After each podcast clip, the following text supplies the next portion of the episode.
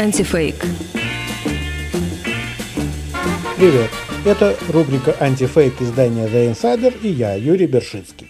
Глава службы внешней разведки Сергей Нарышкин дал интервью Владимиру Соловьеву для его телеграм-канала и рассказал много интересного. Например, о реальности, придуманной западными политиками и спецслужбами, которые базируются на лжи. А конкретным примером такой лжи он назвал историю об отравлении Алексея Навального. Но ведь разведка знает правду. Ну, часть правды знает.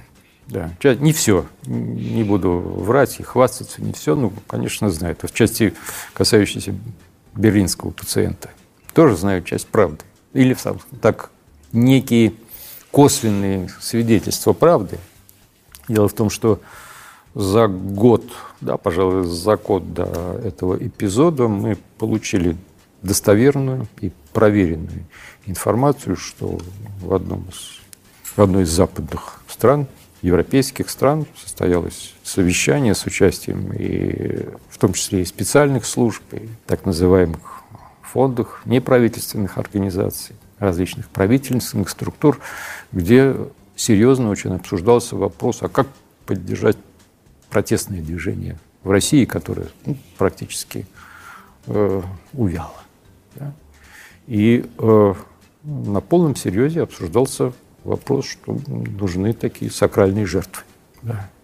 И лучше, если бы эта сакральная жертва была бы из числа ну, кого-то из лидеров протестного движения. Да. Ничего не хочу сказать, но какие-то параллели провести можно. После этого Нарышкин повторил давно известные аргументы российских властей о том, что при обследованиях на самом современном оборудовании в России не обнаружили никаких следов отравляющих веществ, а вот в Германии эти следы откуда-то появились. Вспомнил Нарышкин и ошибку в черновике доклада ОЗХО, где перепутали дату создания группы для оказания технической помощи Германии в расследовании отравления. И получалось, будто группу создали уже в самый день отравления. Вот только идея сакральной жертвы появилась не за год до отравления Навального, которое случилось 20 августа 2020 года, а значительно раньше. Еще в феврале 2012 года Владимир Путин на встрече со своими доверенными лицами заявил, что касается провокаций на митингах, я уже говорил по этому поводу, рассчитываю, что никто до этого не дойдет. Все будут оставаться в рамках конституционного поля, и провокации в отношении правоохранительных органов не достигнут своей цели. Потому что те, о которых вы сказали, хотят каких-то стычек и к этому всячески подводят. Готовы даже сами принести кого-то в жертву и обвинить в этом власти. Они уже 10 лет как пытаются ее применить, прежде всего те, кто за границей сидит. Точно вам это говорю. Это мне известно. Даже ищут так называемую сакральную первую жертву из числа каких-нибудь заметных людей сами грохнут, извините, а потом будут власти обвинять. Так что, похоже, Нарышкин пытается сказать, что западные спецслужбы с большим опозданием решили взять на вооружение идею Путина. Правда, сценарий с сакральной жертвой не объясняет странные передвижения сотрудников Института криминалистики ФСБ, которые еще за три с половиной года до отравления начали сопровождать Навального во всех его поездках по стране. The Insider и наш партнер Беллингкот опубликовали эту информацию, основываясь на биллингах телефонных переговоров сотрудников ФСБ и данных о бронировании авиабилетов. Власти даже не пытались опровергнуть эти данные.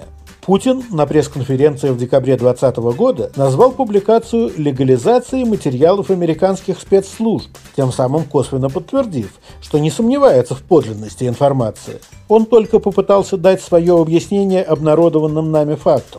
Э, вот этот э, пациент больни... Э, Берлинской клиники, он пользуется поддержкой спецслужб США в данном случае. А если, а если это правильно, ну тогда это любопытно. Тогда спецслужба, конечно, должна за ним присматривать. Но это совсем не значит, что его травить нужно. Кому он нужен -то?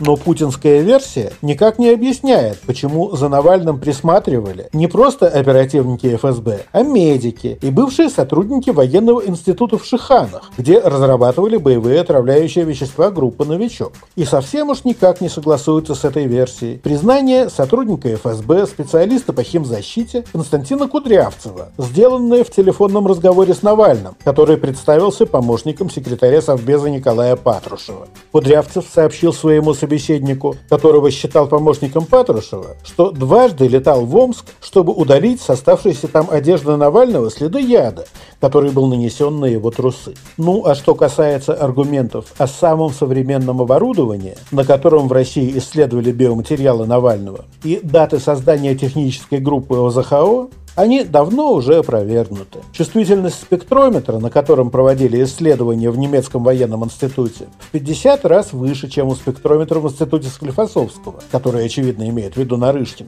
А в черновике доклада ОЗХО попросту спутали дату отравления с датой создания группы. В более раннем отчете технического секретариата ОЗХО указана верная дата – через 16 дней после отравления. Другие наши материалы читайте в рубрике «Антифейк» издания The Insider.